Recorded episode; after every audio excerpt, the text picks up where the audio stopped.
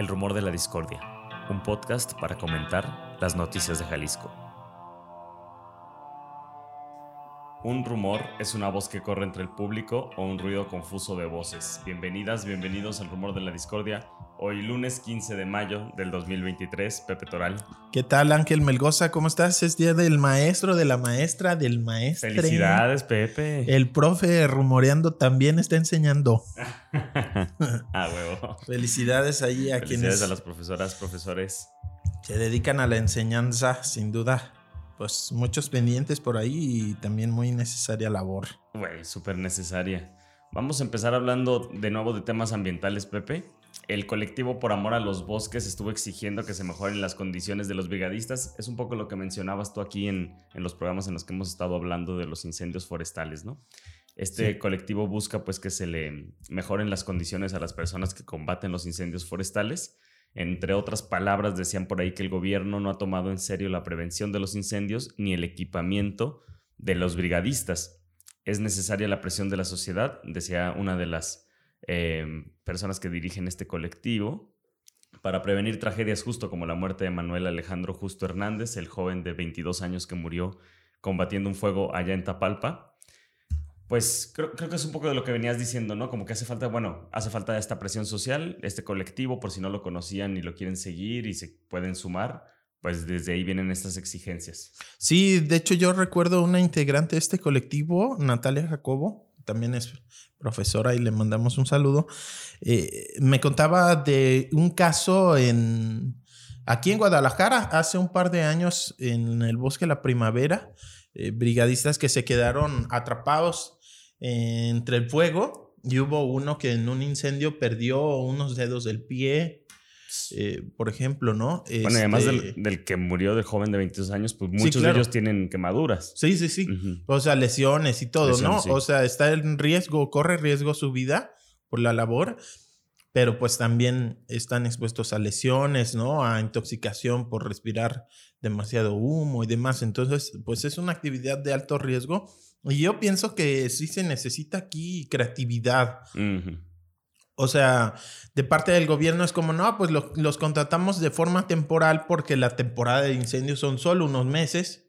Empieza a llover ahí a partir, aquí en, en, en Jalisco, ¿no? A partir de mediados de junio ya empieza el temporal ahora sí en forma, todos los días lloviendo y demás, y bueno, se acaba de- realmente el riesgo hasta diciembre. Y no es tan alto, ¿no? El riesgo empieza justo ya en estos meses de mucho calor, Abril, mayo. marzo, abril, mayo, ¿no? Entonces, pues eh, para el gobierno es como por ahorrar austeridad, ¿qué los vamos a poner a hacer el resto del año? Entonces, un contrato temporal y son personas que sí se preparan en la medida de lo posible, pero no tienen un, un trabajo fijo, seguro, estable todo el año. Yo creo que hay un montón de otras actividades necesarias que se pueden hacer. No solo se trata de apagar el fuego. También hablaban los del colectivo de justo generar normas, por ejemplo, para la quema agrícola, Claro. eh, plazos, que estuvieran mucho más atentas la- las autoridades municipales, le exigen también a nivel estatal y federal, pero bueno, en esto específico de las quemas y de estar a tanto al territorio, que los municipales estuvieran pues ahí poniendo todas estas normativas o haciéndolas valer, ¿no? Sí, eh, digamos que siempre llama mucho la atención y luego, luego vemos un incendio y es como, ah, quieren hacer edificios, ¿no? Sí. Y no necesariamente. eh, Si no, mucha gente quema ahora para limpiar la, la tierra justo antes del temporal. Así es, ¿no? Es, es una técnica pues bastante antigua esta de quemar. Hay quien dice que pues no es tan conveniente. También depende mucho de, de los cultivos y demás. Mm. Pero bueno, muchas veces son estas quemas que se les salen de control, están cerca de espacios forestales y bueno, se da, se da la tragedia. Entonces, sin duda hace falta normas, hace falta vigilancia, las actividades preventivas, o sea, antes de que llegue eh, verdaderamente el riesgo de un incendio fuerte, hacer estas quemas controladas, rayas negras, ¿no? Que es como que quemas una línea y en caso de que haya un incendio y venga el fuego, Ahí ya para. no pasa, ¿no? Entonces te da oportunidad de poderlo apagar Ujú. de que no, no se expandan tanto. Entonces, para esas actividades se necesita gente y están solo contratándolos unos cuantos meses, inclusive en otras dependencias. He visto contratos por ahí en la Secretaría de Infraestructura y Obra Pública, ¿no? Entonces, ¿por qué están siendo contratados en una secretaría que se dedica a la construcción. Tendrían que estar en medio ambiente y darles capacitación de medio ambiente. Pueden reforestar, pueden dar clases en las escuelas, ¿no? Talleres, capacitaciones, otras cosas. Eh, manos sin duda faltan siempre. Bueno, yo creo que es importante. Mira, una nota del día de hoy, justamente de Agustín del Castillo, se me hace tremenda. En el año, dice la superficie quemada por incendios en Jalisco ya va en 95 mil hectáreas en el año. Es eh, prácticamente en los últimos años el segundo con más eh, afectación. 95 mil hectáreas, ¿cuánto significa? No más tres bosques de la primavera. Tres bosques de la primavera. Completos. Eso es lo que se ha quemado en Jalisco al día de este hoy, este año. Es tremendo, pues ¿no? O sea, es una cifra altísima. Por ahí había en la semana otras notas que iban haciendo un corte, pero al día de ayer domingo es la, nota que ofrece Agustín del Castillo eh, hasta este domingo con 829 incendios. 829 incendios forestales, una superficie afectada de 95 mil. Decíamos el equivalente a la extensión de tres bosques de la primavera completos, es tremendo.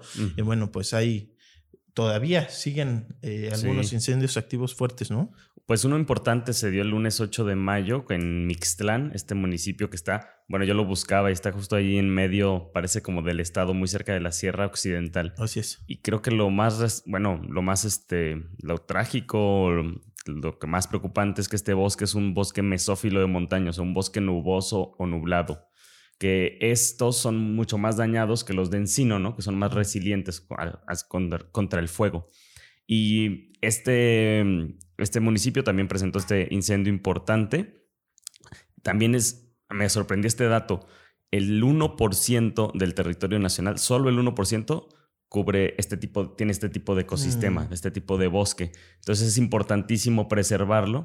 Y bueno, se dio este lamentable incendio por allá en Mixtlán el pasado lunes 8 de mayo. Y entiendo que son zonas eh, muy, de muy difícil acceso, entonces también es eso.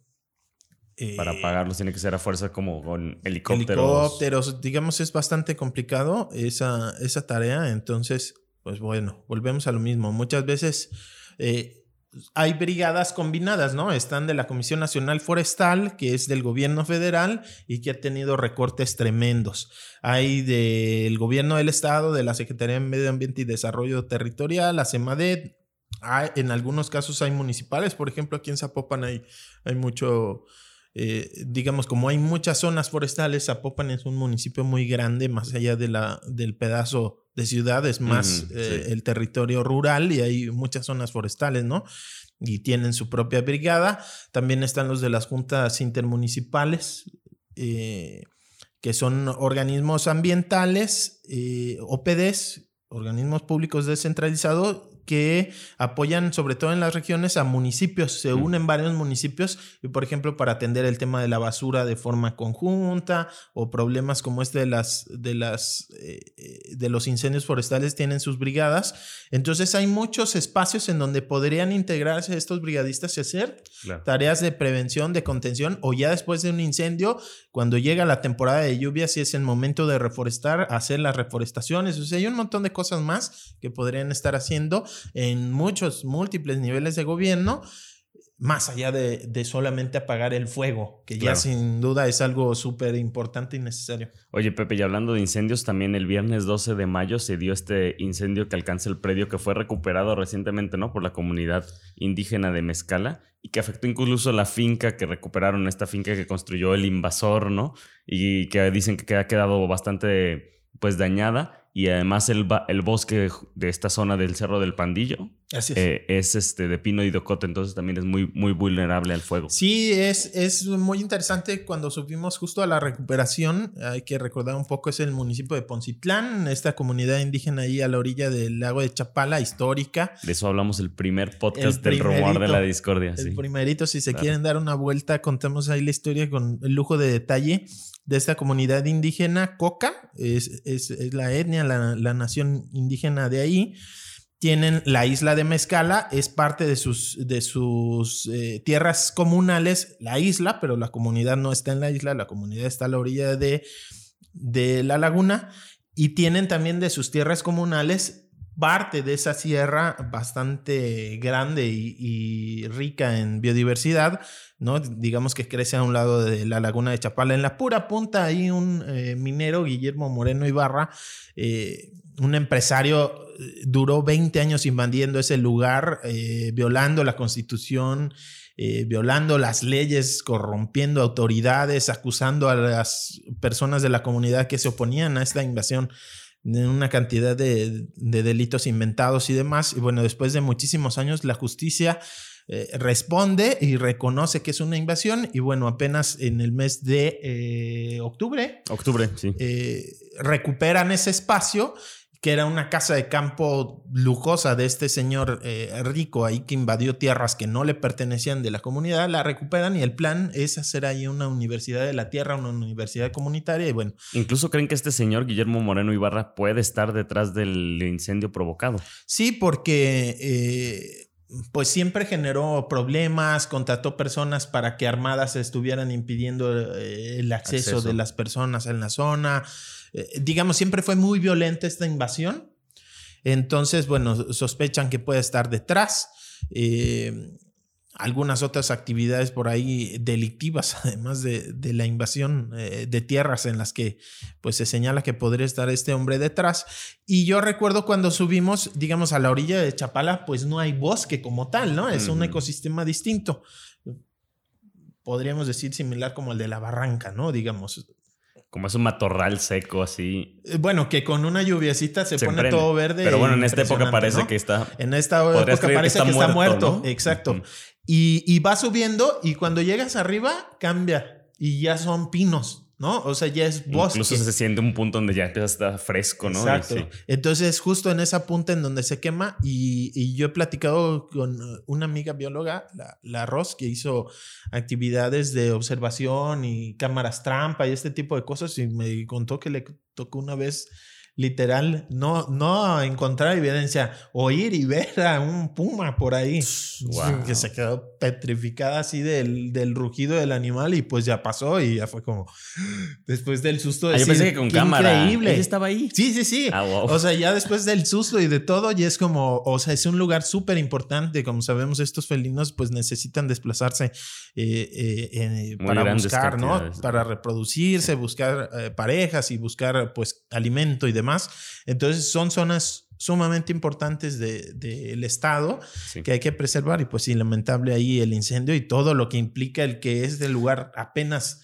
eh, recuperado se hubiera visto afectado. Pues hay que estar muy atentos al, caso de Mezcala. También, Pepe, la sequía severa que reporta Violeta Meléndez ya desde hace un tiempo, pero vuelve a ser una actualización de este tema. 68% de los municipios del estado en este momento tienen sequía severa. En Jalisco, todo el estado tiene sequía. El resto de los municipios tienen sequía moderada y son ocho los estados en la República que tienen todo su territorio en sequía. Aguascalientes, Coahuila, Colima, Durango, Nayarit, Sinaloa, Zacatecas y por supuesto Jalisco. También hablaban de esta de las lluvias, ¿no? De se presentó una lluvia ayer justo, se han presentado un par por ahí también en otros municipios, pero de acuerdo a la académica Almadelia Ortiz, meteoróloga de la Universidad de Guadalajara, pues la primera pues el temporal de lluvias realmente llegará hasta la primera quincena de junio. Sí, son lluvias todavía aisladas, ¿no? Ya digamos que podremos decir que ya la vamos a librar en todo este tema de la sequía, ¿no? Comunidades agrícolas que luego tienen problemas para,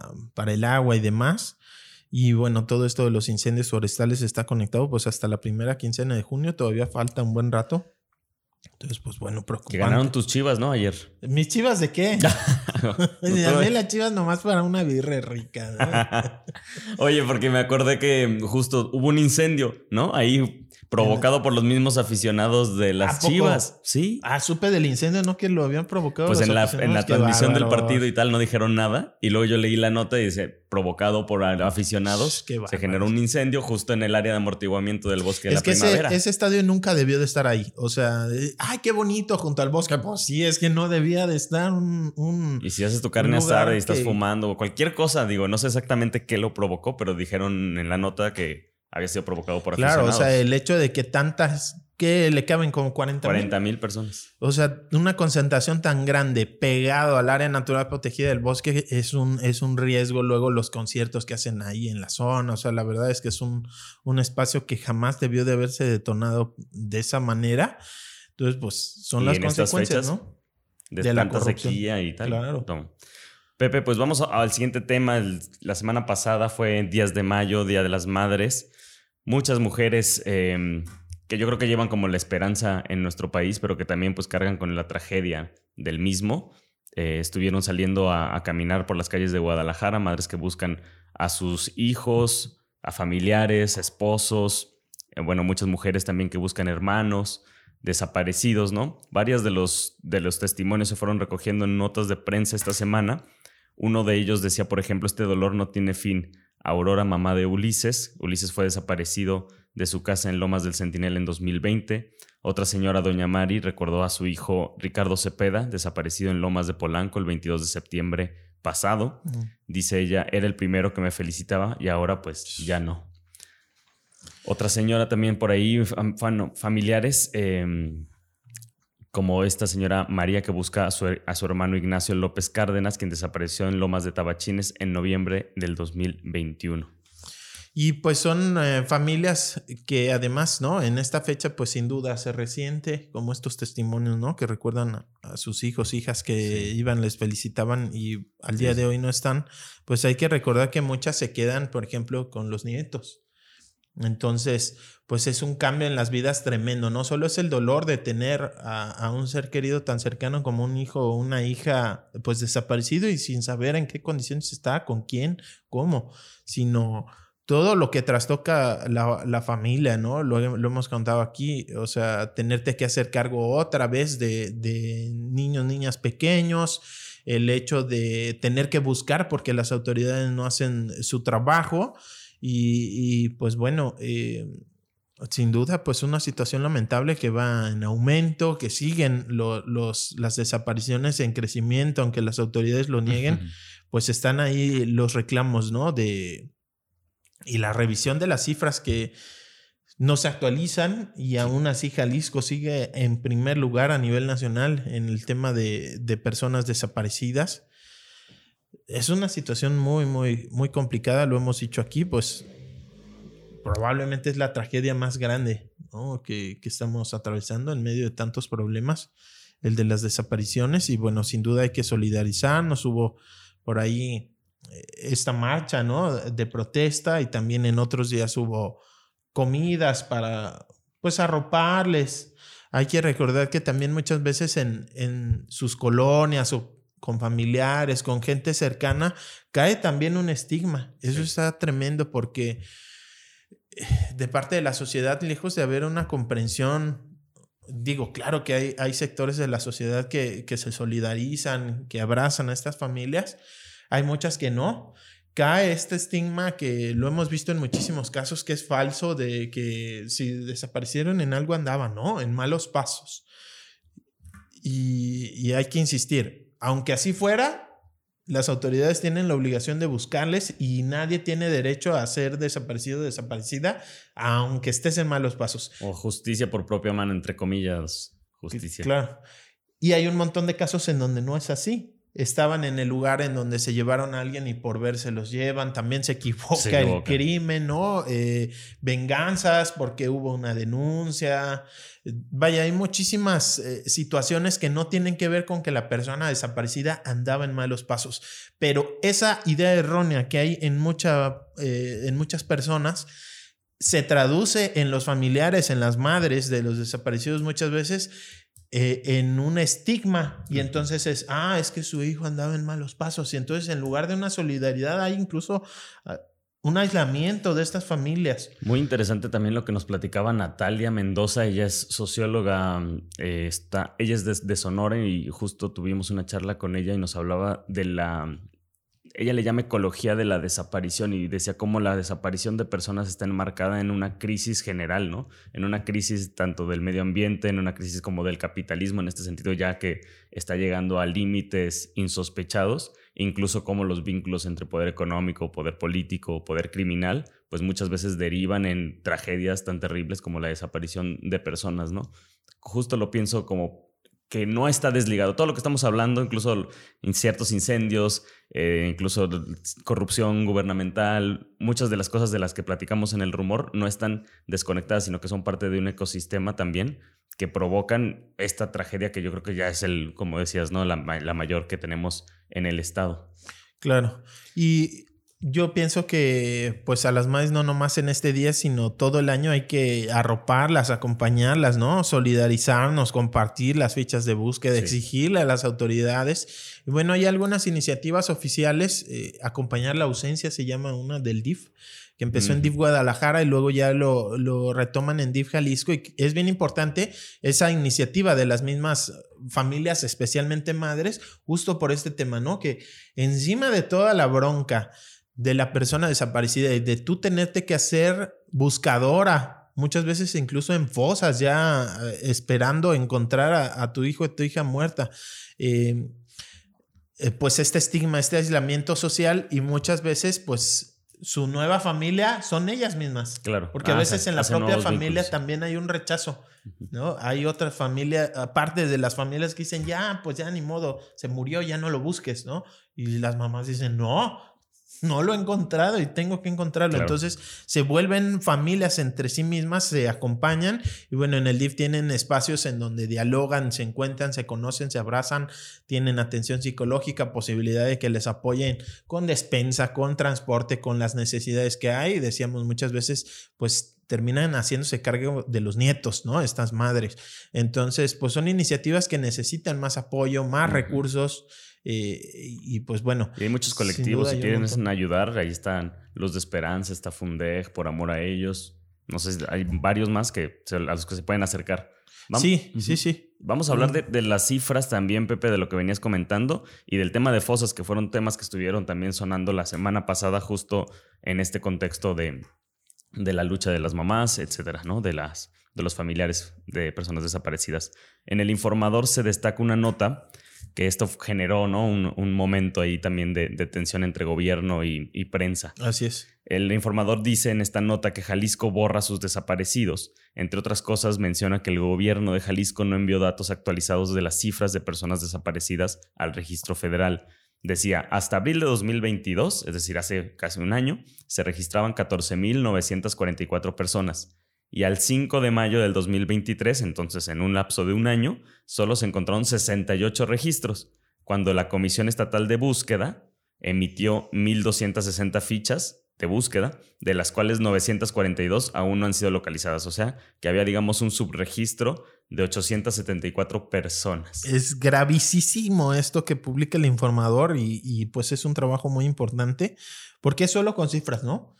Solamente con cifras y con datos oficiales y, que el gobierno esté borrando más de 800 casos solo por una medición política de que... Que luego salieron a decir, no estamos borrando nada, ¿no? Ya al día siguiente después de publicar la nota. Así es, ¿no? Que lo que dice el gobierno es que apenas están preparando un registro, ¿no? Entre otras cosas, dice el gobierno, eh, no borramos, que ellos no borran a de sus desaparecidos y que están trabajando en la estandarización de variables, el catálogo de datos para sistematizar las cifras y la generación de la versión pública del registro estatal. A ver, el registro estatal es una obligación de la ley que está incumplida hace más de un año. Si, si no tenían la capacidad de generarlo, el gobierno actual de Movimiento Ciudadano tiene la mayoría en el Congreso del Estado, o sea, hay que hacer los transitorios de las leyes realistas. Eh, ya les obliga a, las legislaciones, a las y los diputados, les obliga la ley a hacer un análisis de sus iniciativas. Ya no es nomás, ay, cambio la ley a lo güey, a ver qué pasa. Tienes que ah. hacer un análisis del impacto social, del impacto financiero. ¿Cuánto va a costar? Porque yo puedo hacer una ley ahorita y decir, sí, derecho a la vivienda, casas para todos, y si no hay dinero para hacerlo, da lo mismo. Entonces tiene que hacer esos análisis y es increíble que en un tema tan grave que se supone que para el gobierno es prioridad, salgan con esta excusa de es que estamos trabajando apenas. Eso es un pendiente que tienes desde hace mucho. Pero el hecho de que estés creando un registro estatal que te obliga a la ley y ya se ha incumplido, no te exime de actualizar el registro nacional. Si la. Comisión Estatal de Búsqueda emitió todas esas fichas de búsqueda, tienes la información ¿Por qué no la subes? ¿Por qué no la reportas? de variables y catálogo de datos. Pues yo la verdad no sé exactamente a qué se refieran con eso. Yo tampoco. para mí es una excusa, simplemente. Y, y, es, para mí, pues es simplemente control de daños. Sabes cómo está la situación de tremenda y pues simplemente para decir en las cifras que cada informe del gobernador nos pasa lo mismo, que sale y dicen, no, sí, nunca se había encontrado a tanta gente, vamos a la baja y así. Y revisa los datos a detalle y dices, esto es, no se sostiene. No, no se sostiene. Oye, Pepe, ¿y en, tienen plazos realmente? O sea, ¿hay una obligación de cuándo tiene que estar listo ya este registro? Digo. No me acuerdo en este momento, pero según yo, cuando aprobaron la ley, si no me equivoco, fue en 2021, era un plazo de un año para tener el registro. O sea, ya pasó. Por lo menos está un año y medio, un año vencido. Yo, yo estoy con que es un año por lo menos que ya debería de estar funcionando el registro estatal y lo que nos vendían y ahorita ya reconocen que lo están haciendo, ya por lo menos yo digo, bueno, ya por lo menos, porque antes se, se cubrían con que pues ahí estaba el CISOVID, el Sistema de Información sobre Víctimas de Desaparición, que hemos hablado aquí, está chafísima, o sea, realmente es un instrumento de propaganda, el CISOVID. No tienes eh, eh, forma de saber en cada municipio exactamente cuántas personas desaparecidas hay, o sea, es, una simulación. Entonces, tienen la obligación de generar el registro estatal y bueno, por lo menos ya reconocen que lo están haciendo, pero van tarde. También en el tema, Pepe, de, la, de estas fosas, ¿no?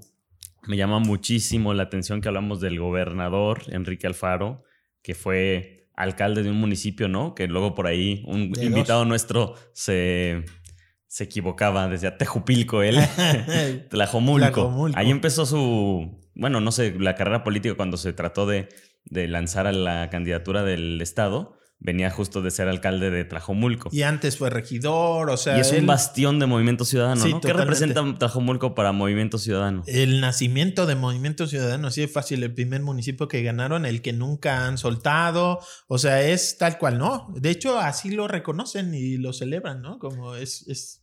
Como su cuna. Así es. ¿Sabes de qué otra cosa es cuna Tlajomulco? De las fosas en, a nivel nacional, ¿no?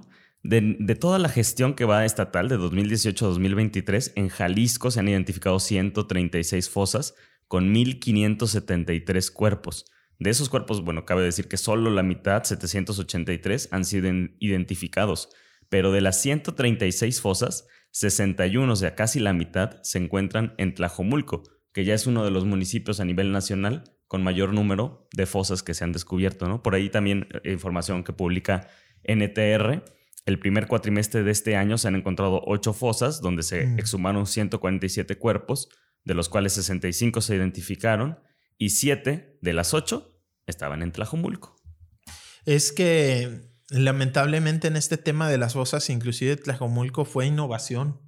Antes eran las fosas en el cerro, en, en parajes aislados. Rurales. Rurales, ¿no? O por lo menos no habitados de mm. forma masiva. Y ahí en Tlajumulco muchos de estos fraccionamientos, producto de una política fallida inmobiliaria, que de eso no le vamos a echar la culpa, por lo menos al municipio de Tlajumulco directamente, o quizás no a, los gobiernos mesistas, ¿no? Municipal. Es, algo que viene eh, de otro tiempo y y que se ha arrastrado actualmente, ¿no? Ya actualmente sí, sí son responsables. Pero estos fraccionamientos que estaban sin servicios, alejados y que pues comenzaron a, ser deshabitados y empezaron a ser utilizados por el crimen para fosas clandestinas en casas. Y ahora eso es común, pero antes no era. Y es en Tlajomulco en donde innovan esta situación y se acerca ese terror, esos espacios de exterminio, ¿no? Esos casas de, de,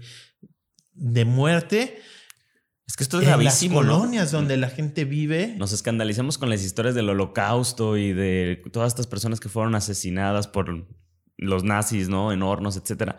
Pues 136, bueno, 61 este, fosas clandestinas en un sexenio de, gobierno, ¿no? En un periodo de gobierno encontradas en un municipio. O sea, ¿de qué te habla eso también? ¿Qué gestión estás haciendo realmente de la seguridad a ese nivel, no? Sé, que probablemente se van a lavar las manos con muchas cosas, hablando de niveles, ¿no? De, responsabilidades, pero ya, pues ya es un, o sea, no, no puede suceder algo así sin, sin mínimo hacerte eh, caso omiso, ¿no? Y son realmente espacios de terror, espacios de exterminio, no, no son espacios solamente en donde matan a la gente y la entierran, es en donde las torturan y, y, y, las matan de forma atroz. Lo hemos dicho, muchos de esos cientos de cuerpos que ya encontraron y que siguen sin ser identificados, pues están, es horrible decirlo, pero es la realidad, están en cachitos, están, o sea, descuartizados en pedacitos y es, es horrible decirlo y es la realidad. Las madres cuando van a ciencias forenses les enseñan fotografías del montón de cuerpos y tienen que intentar encontrar en fotos de pedacitos algún tatuaje, alguna seña, alguna marca, algo que les diga ese cachito es de, es de mi hijo. Y ha habido casos en donde no les regresan los restos y las mamás dicen, ya, dámelo. Ya sé que le falta un brazo, ya sé que no lo has encontrado completo, que nomás está la cabeza. O sea, es tremendo, pero es real. Esa es a lo que se enfrentan todos los días las madres eh, de, de, las personas desaparecidas en este estado y en muchos otros, pero aquí es el estado en donde peor está la situación según las cifras y las propias experiencias y es esos los lugares en donde están enterrando. Esos son las fosas clandestinas al día de hoy aquí en Jalisco y en lugares no alejados. Claro que hay también en lugares alejados, pero en las colonias en los fraccionamientos donde está viviendo hoy la gente, en donde se supone que patrulla eh, la policía. Es, eh, es, tremendo, ¿no? Y sabemos que para mucha gente, eh, cuando contamos esto, ay, genera repulsión. No lo hacemos para que se alejen y se asusten y, y ya no duerman, sino ah, para entender el tamaño del problema y que no se está reconociendo pues la situación tan grave de violación de derechos humanos por la que atravesamos. Y tratar de generar esa empatía y sensibilización hacia las personas que están en esta situación, ¿no? Porque también una cosa que ellos han repetido una y otra vez es que ellos nunca se vieron en ese lugar, en esa posición, y ahora están ahí, ¿no? Y, y también reciben a mucha gente que pasa por ese proceso. Entonces tampoco nada nos exime de que un día, lamentablemente, alguna de nuestros familiares, alguna persona pueda estar en una situación similar Muchas de estas mamás es lo que dicen. Antes yo era de las que decía es que en algo andaban esos muchachos y ahora que es mi muchacho, me doy cuenta que no. O inclusive a mí me han dicho hasta los muchachos desaparecidos que les decía, no, es que esos que andan desaparecidos en algo andaban y luego resulta que son ellos. Entonces, lamentablemente, podemos estar en esa situación todos. No se trata de crear terror y alarma, sino justo sensibilizarnos, abrazar a estas familias, exigirle a la autoridad que haga algo y no voltear para otro lado. Justo hablábamos la semana pasada del caso de Giovanni López, este joven que fue asesinado tras la tortura policial de la que fue objeto por la Policía Municipal de Ixtlahuacán de los membrillos después de que no traía puesto ¿no? el cubrebocas y luego que va a generar al mes eh, que ya se van, va, nos estamos acercando a las fechas de, de, junio, donde se generaron todas estas protestas, donde, bueno, ya lo platicamos en el, el episodio pasado, pero está buenísima sí. la, la, nota que publica Enrique Osorio en Mural. Dice, habla con el hermano, ¿no? El hermano de, de Giovanni, Cristian López.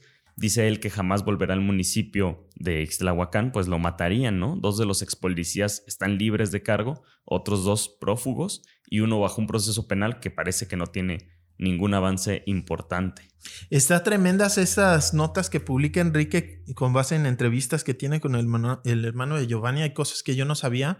Por ejemplo, pues que vivían los dos hermanos, ya habían fallecido tanto su papá como su mamá. Y, y prácticamente la familia de Giovanni era su hermano y su hermano ahora no puede estar ahí porque está amenazado. Algo hay que decirlo y se dijo muy poco, este, pues creo que queremos mucho nuestra vida y no, no queremos que nos manden a los periodistas. Pero a ver, el que era el alcalde de Islahuacán de los Membrillos, se sabía que estaba ligado al crimen organizado, el llamado doctor. Eh, eh, era algo que se sabía, que había informes militares que lo ligaban con el cártel Jalisco Nueva Generación. O sea, teníamos en el área metropolitana de Guadalajara a un narcoalcalde Además que se sabía, o sea, como dices, ¿no? Que se sabía, porque probablemente hay otros que no está confirmado. Así es. En las juntas de, de coordinación metropolitana, en las reuniones de seguridad.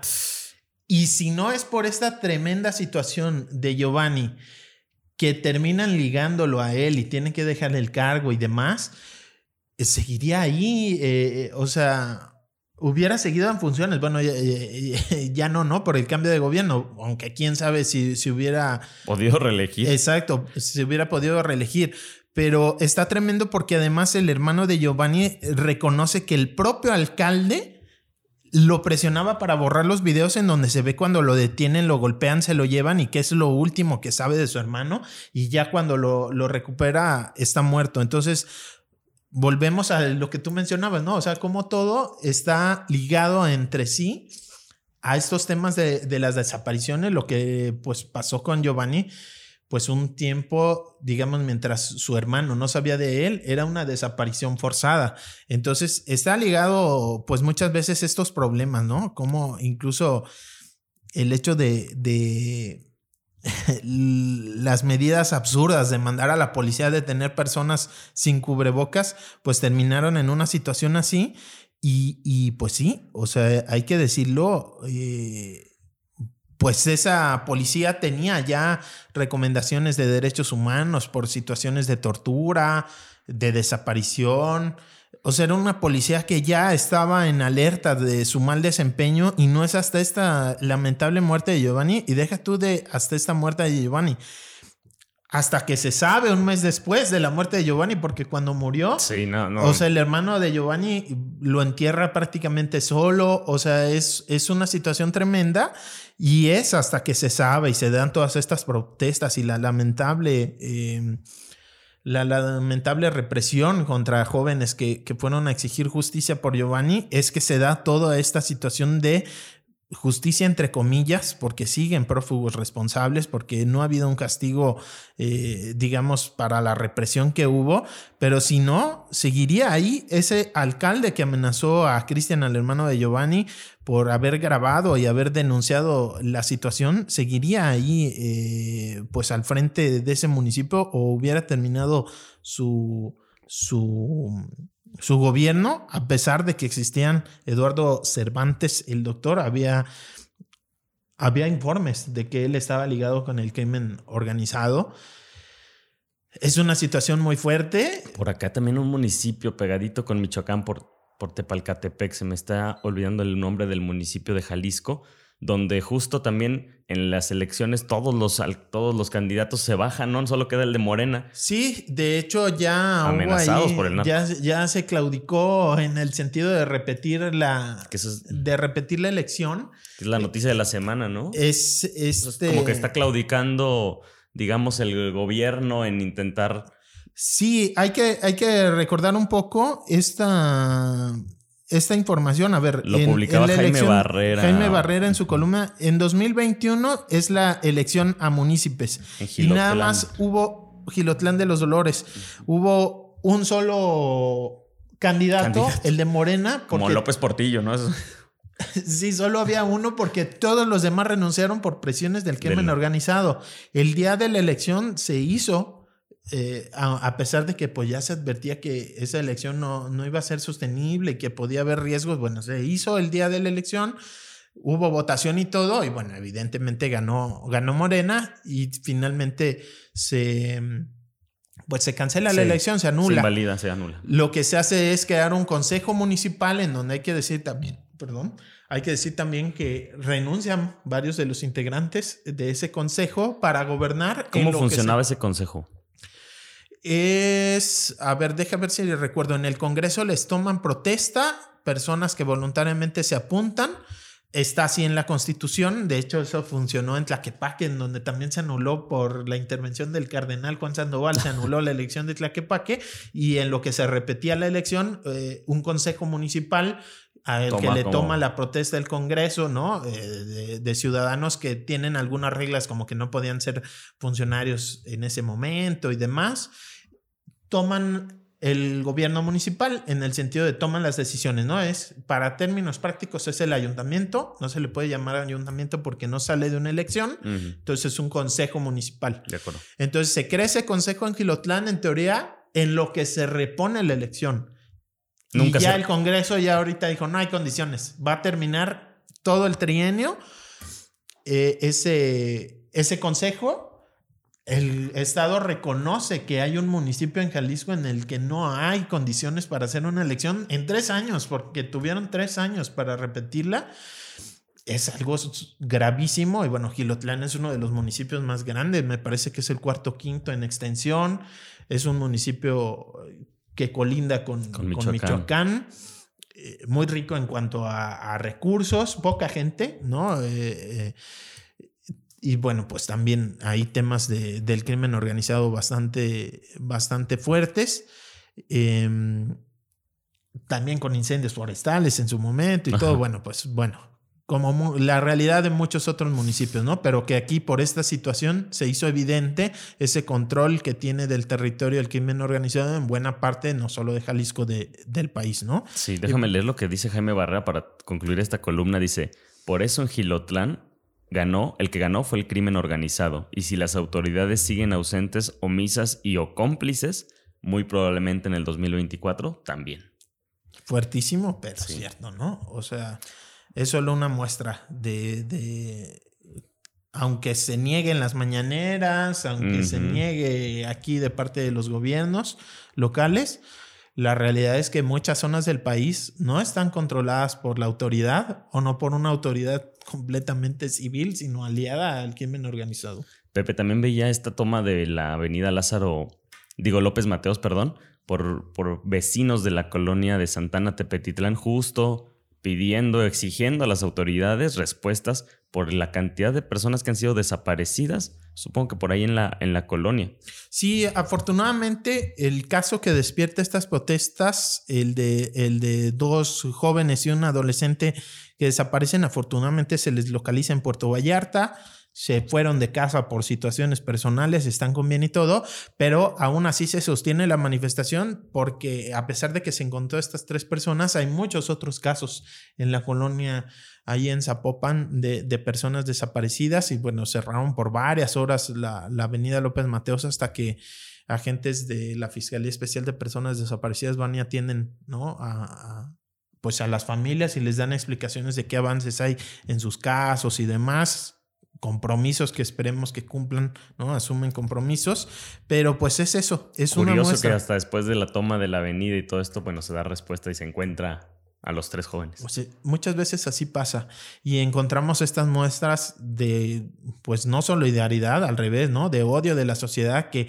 gente que le mienta a la madre a las familias porque cierran una avenida y demás, porque van a llegar tarde a sus compromisos. A ver, hay que entender que muchas veces si no es así, no les atienden, no les abren las puertas, no les informan, no les dan copia de sus carpetas de investigación, sino generan esta presión pues, social. Sí, que si no tienen un costo, las autoridades no se van a mover, pues. Exacto. Entonces, también en esa, hasta en esas cositas, ¿no? De las manifestaciones, un poquito de solidaridad realmente indigna que que ni siquiera en eso haya pues un poco de, cordura de parte de la sociedad y que se enojen y le menten la madre a las familias solo porque van a llegar tarde a algún lugar, pues sí, son afectaciones, eh, digamos, pues tampoco tiene la culpa la gente que va a llegar tarde de esa desaparición, pero bueno, por lo menos solidarízate un poco, por lo menos, o sea, bueno, no sé no sé qué creer de esas personas, ¿no? Oye, Pepe, solo para pasar ya al último de los temas, eh, se, por ahí un predio en Guadalajara, me entiendo, en la colonia El Saus, en los límites con Tlaquepaque, se le va a otorgar o se pretende otorgar en comodato a Guardia Nacional para hacer una nueva sede de, la, de esta fuerza. Sí, un nuevo... Ay, ¿cómo se le llama? Predio, comisaría. Mm, se me fue. Bueno, instalaciones, ¿no? De, de, la Guardia Nacional, según el alcalde Pablo Lemos cuando estaba en Zapopan, pues este tipo de cuarteles, ah, esa era la palabra. Qué eh, horrible, ¿no? Un cuartel, pues es un cuartel militar. Sí, sí. Pero bueno, un cuartel de una fuerza este, de seguridad. Se prometió que iba a ser civil. la Guardia Nacional, pero bueno, ya se reconoció y en los hechos siempre ha sido militar. Civilmente no Es, no es lo conveniente. La, la, la seguridad pública tendría que estar en manos civiles bueno, esa es, esa es otra discusión. Eh, por acá el terreno que se le va a entregar entonces en comodato al parecer. según el alcalde sí ha servido para bajar los índices de inseguridad. Ojalá, ojalá sea cierto, ojalá ayude. Pero bueno, hay muchas dudas sobre la efectividad, ¿no? De militarizar. Sobre todo cuando hemos visto a la misma Guardia Nacional en Jalisco desmovilizando protestas, ¿no? Sí, claro. Es como represión y también con intervenciones lamentables como esta adolescente embarazada que la matan persiguiendo a un carro que era el, la pareja que simplemente aceleró en un retén ilegal de la Guardia Nacional, acelera y lo persiguen, le disparan desde atrás a lo bestia por poner un calificativo bastante suave. suave y matan a esta adolescente embarazada. Entonces, bueno, hay muchos casos aquí en Jalisco de pésimas intervenciones de la Guardia Nacional. Pues sí, y ahí está ese, ese tema. Pepe, lo prometido es deuda. Vamos a hablar de las empresas universitarias que ahora dices que se llaman unidades de producción. o... Las entidades productivas para la generación de recursos complementarios. Bueno, pues está muy bonito su nombre, muy largo, pero bueno, las empresas universitarias en el último año pues de vida de Raúl Padilla, ¿no? Sí, eh, normalmente en los informes de los rectores de la universidad, pues lo que se queda en las notas, en las noticias suele ser el mensaje político. Claro. Eh, normal pero bueno, pocas veces se le rasca de parte de los medios al informe, digamos, como técnico. El anexo estadístico, cualquiera lo puede buscar así, porque todo lo que les voy a decir está abierto no nomás a, periodistas, a cualquier persona, ¿no? Le pones anexo estadístico UDG y te sale de cada año, de cada rector, es un documento de más de dos mil páginas, muy fácil perderte, pero muy valioso porque vienen ahora sí que las cifras exactitas de cuántos alumnos hay de cada carrera, cuántos entraron, cuántos salieron, qué estudian, cuántos trabajadores, cuánto cuesta. Y bueno, perdido en medio de esas miles de páginas está el informe de las empresas universitarias. Y bueno, pues les habíamos prometido darles algunos detalles. Para empezar, en 2022, que ya fue el último año que cerró al frente de estas empresas Raúl Padilla López, eh, tiene unas ganancias de 118 millones de pesos. ¿Cómo funcionan estas empresas? Bueno, ya lo hemos mencionado un poco rápidamente. Cuando se crean, normalmente la universidad le invierte recursos semilla, por así decirlo, ¿no? Y a partir de ahí ya funcionan con ese dinero, empiezan a generar sus propios gastos y sus propios ingresos. La idea es que vendan servicios. Entonces, producto de esa eh, gastar y vender, esas empresas generaron 118 millones de pesos en ganancias que se reinvierten para el próximo año. Es decir, no es dinero, esos 118 que tenga aquí el rector para construir cosas, sino ese dinero pues se va a usar para el presupuesto de este año 2023.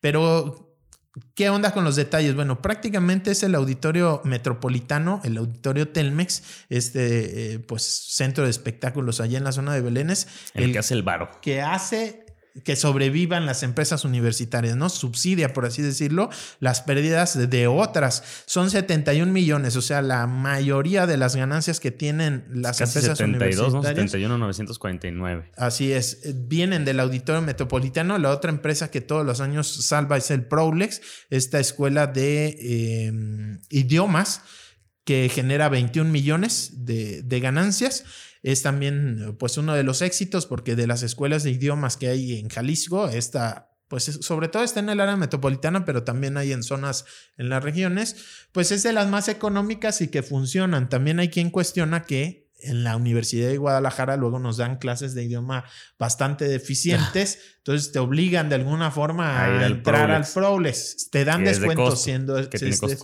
Sí te dan descuento siendo estudiante o por ejemplo uno como yo, que somos profesores de la universidad sindicalizados, bueno, tenemos la opción gratuita, ¿no? Ah. Del Proles.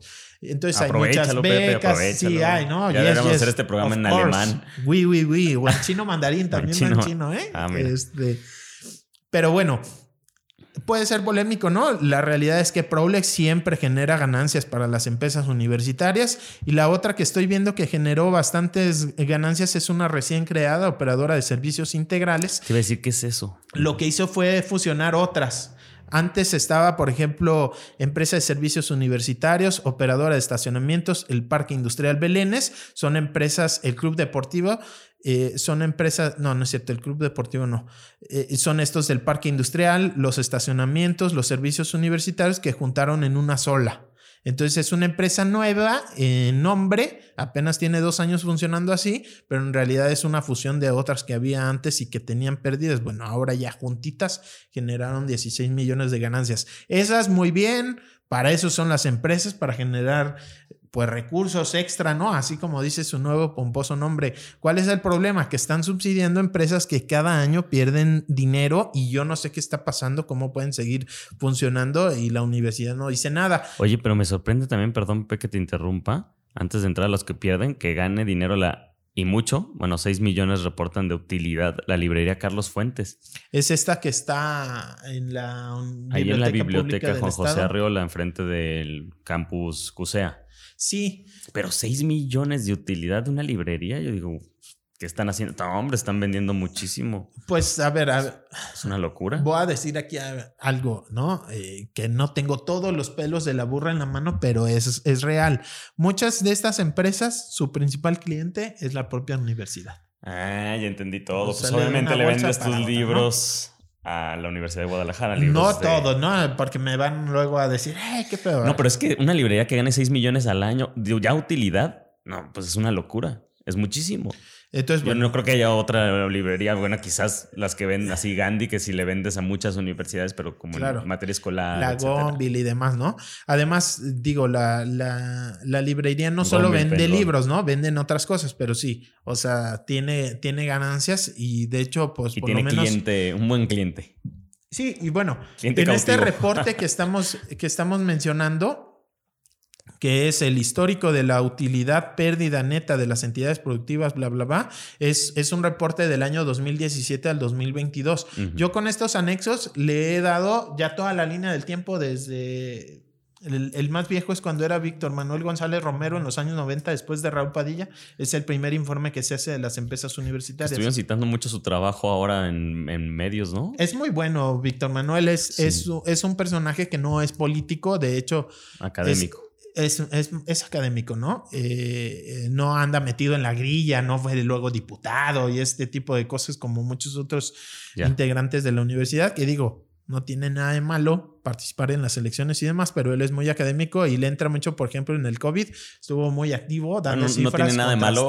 No sé, no sé si no tiene nada de malo, tiene su, sus implicaciones. Si le quieres entrar, le tienes que entrar y, y ensuciarte, yo digo. Sí, claro. Yo digo. De hecho. Pero bueno. Pero bueno, Víctor Manuel González Romero no es ese perfil, es, es académico. También en el tema de desapariciones ha hecho muy buenas publicaciones contrastando justamente las cifras oficiales. Desde con él a la fecha están todos los años estos informes. Entonces, si alguien quiere saber cómo están las empresas, échense un clavado en este anexo estadístico. Y bueno, en el caso de la librería.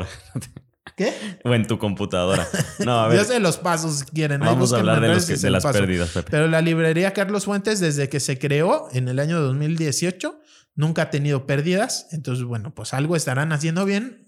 Quizás esa triangulación, no lo sé. Tal vez. Pero bueno, ¿cuáles están siendo subsidiadas? Y que yo digo, a ver, si tienes una empresa que no te da dinero y cada año pierde y pierde y pierde, que sigues haciendo con esa empresa, ¿no? Estación Gourmet son, es como una escuela de chef, por así decirlo, pero también eh, pues tiene unos pequeños restaurantes, por ejemplo en el Paraninfo de la Universidad de Guadalajara hay un cafecito a un lado, es Estación Gourmet, en el CUSEA hay un restaurante, yo he ido a comer, está rico y no está tan caro, digamos, está a precios accesibles, es Estación Gourmet. El problema está en que todos los años pierde dinero y va, pues ya tiene más de que 14 millones de pesos perdidos, solo en 2022 perdió 4 millones de pesos. Entonces, pues, ¿qué está pasando con esa empresa Estación Gourmet? Otra que todos los años pierde es la eh, desarrolladora de software como una empresa que desarrolla software y tú la contratas para que te haga páginas puede tener pérdidas, pues es que no están generando nada y pagando sueldos o no sé, no entiendo cómo una empresa que todos los años pierde dinero y que es de algo que está en boga, la creación de software y todo esto, tiene pérdidas. Pues podríamos hacer ahí un programa, ¿no? Ahora sí con el rector preguntándole todos estos temas, porque seguramente hay triangulaciones que no entendemos, ¿no? Como esta que era para mí, porque para ti era muy clara de la librería y que yo así de primera mano como que no se me ocurría, pero pues tal vez están también haciendo que, o sea, que aunque tiene pérdidas, le conviene a la universidad de cierta manera. Quizás sí, sí, este, sí. tenerla, pero Eh, sí suena... El rector es muy defensor de, de las empresas, ¿no? Entonces, pues se le ha invitado, ya sabemos que es un espacio modesto, artesanal, orgánico, aquí el rumor, pero pues si se quiere venir él o quien está al frente. Normalmente no invitamos así de... empresas, es- a políticos, a ¿no?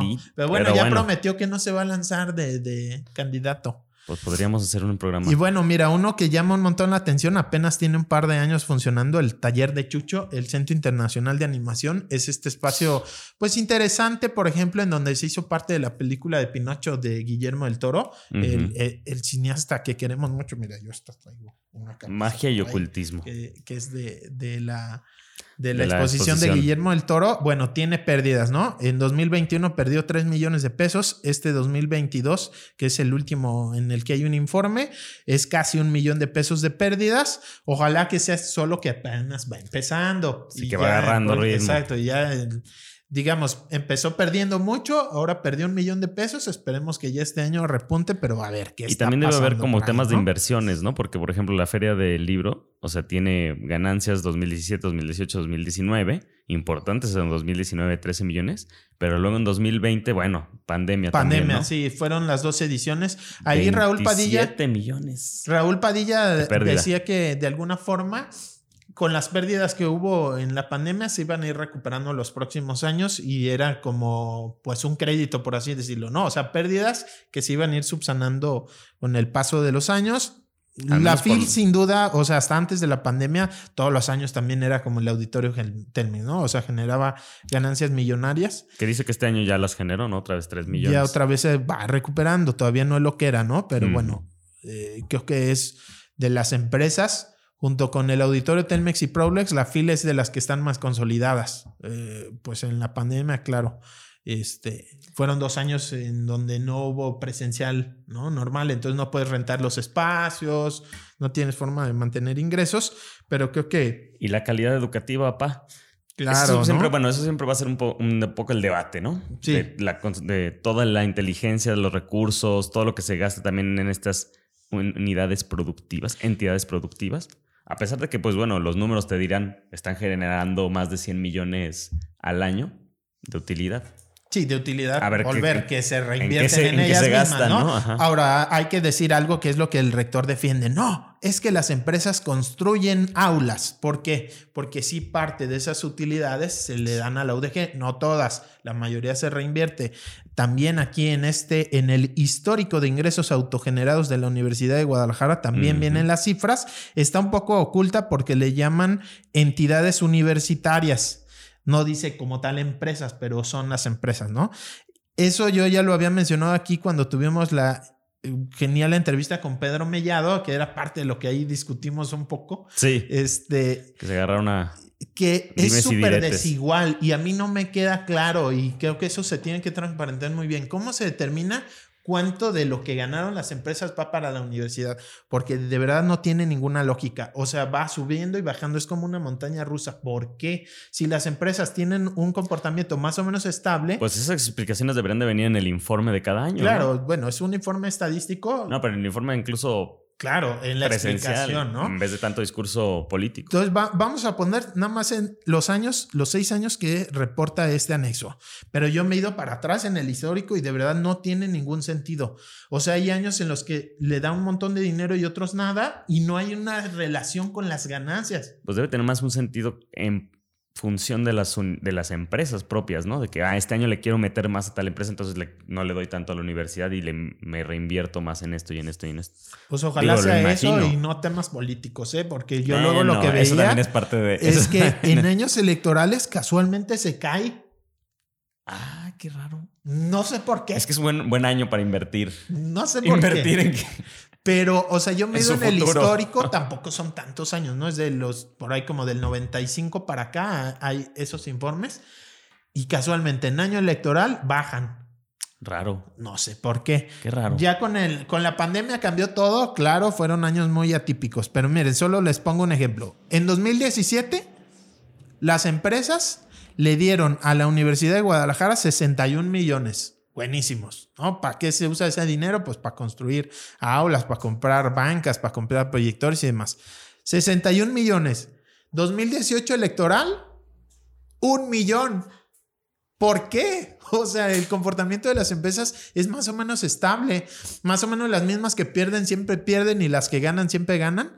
O sea, a excepción de la pandemia que sí fue atípico, o sea, no hay como un cambio abrupto en las ganancias de las empresas y de un año para otro de 61 a un millón.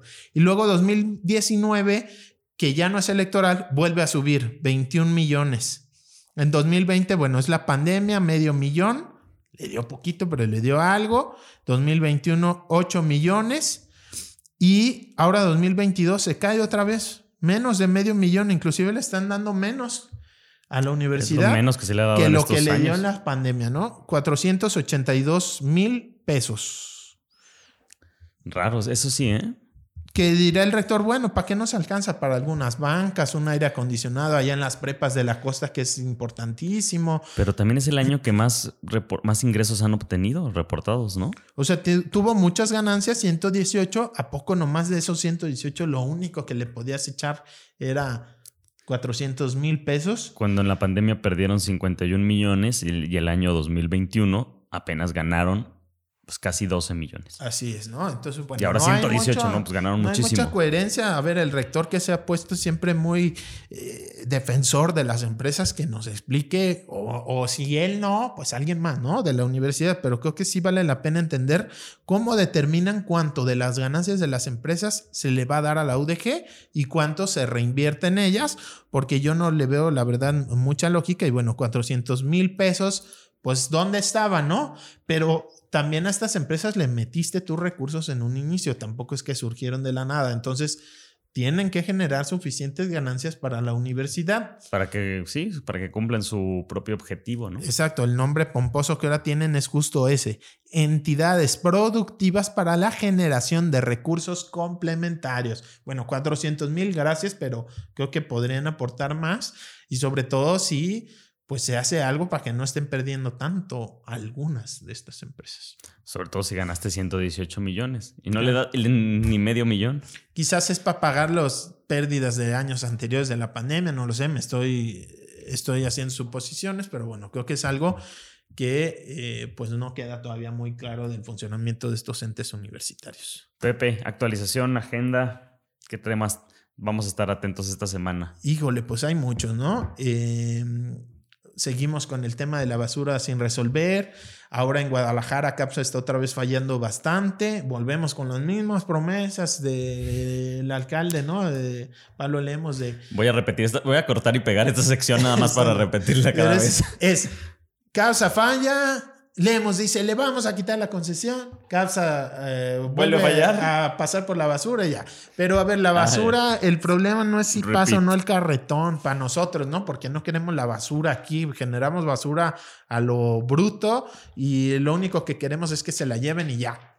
El problema de fondo es todo el daño ambiental y a la salud que está generando esa basura que generamos irresponsablemente y pareciera que el único pedo es que me la quiten de aquí junto, ¿no? Entonces, bueno, sigue sin resolverse ese tema, CAPSA sigue fallando y aún así le siguen pagando sus millonzotes. Eh, solo recordar, a la semana Guadalajara le paga por ahí como de 10 millones de pesos. Solo Guadalajara a la semana, a los otros municipios. Entonces ahí tiene que pasar algo. Pues ya que hagan una empresa universitaria de recolección de basura. Pues, yo creo que sí lo harían mejor. Este... Y le ganarían una buena lana. Claro. Bueno, vamos, a, darle ideas al rector ahora que venga. Vamos a hacer un pitch. Estás muy, estás muy optimista, no va a venir, pero no creo que venga, pero bueno. Este, temas del agua, ya sabemos, también por allí eh, dieron una vuelta a la construcción del acueducto que conecta la presa El Zapotillo, yo creo que es un tema importante. Este año afortunadamente no tuvimos esos tandeos de hace un par de años que se secó la presa Calderón. Y bueno, ahora ya. Pero eh, bueno, por el sistema del CIAPA que estaban en renovación o en remodelación o en. Ah, eso sí. Eso siempre, ¿no? En Semana Santa. en Semana Santa no hay que bañarse.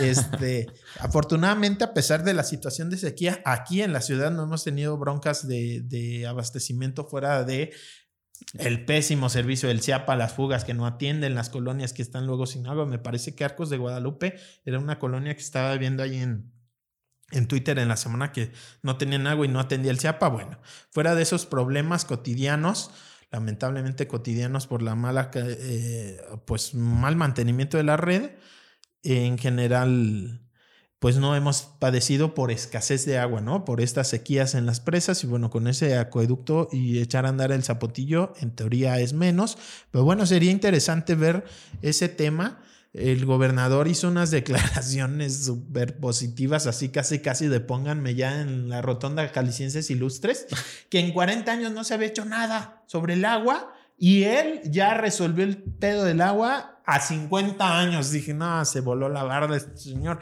Lo que está inaugurando es producto de lo que hicieron gobiernos anteriores. O sea, la presa del Salto no la construyó él, la construyeron en los años 90 y eso no fue hace 40 años. El Zapotillo no lo construyó él, ¿no? O sea, como que sin esos 40 años que estás negando de trabajos de gobiernos anteriores, el tuyo no sería posible. Y tampoco, o sea, tampoco es cierto que con esa presa ya 50 años a futuro ya resolvimos el tema del agua. Estamos muy lejos de ello y creo que pues es un tema que va a seguir dando que hablar, sobre todo ahora que ya tuvimos una un simulacro de lluvia el día de hoy, ¿no? Este, la necesidad de que caiga la lluvia, que los incendios forestales terminen, que las presas se vuelvan a, a, llenar, ¿no? Este tema de la sequía. Entonces, bueno, creo que son temitas por ahí pendientes. Pues buenísimo, muchísimas gracias por escucharnos. Les recomendamos, bueno, no les recomendamos, les pedimos que si les gusta este podcast le den ahí like y lo puedan compartir para que más personas nos puedan también escuchar. Y comenten qué tema les gusta, qué no, cuáles les gustaría que hablemos. Si quieren que dure menos y no, no hagamos una hora de programa. Decían que le ponen por ocho en la reproducción. Ah, carnal. Como ardillitas, bueno. Pues ya aquí sé cómo nos escuchamos ahí. pues muchas gracias. Gracias. Por escuchar. El rumor de la discordia, un podcast para comentar las noticias de Jalisco.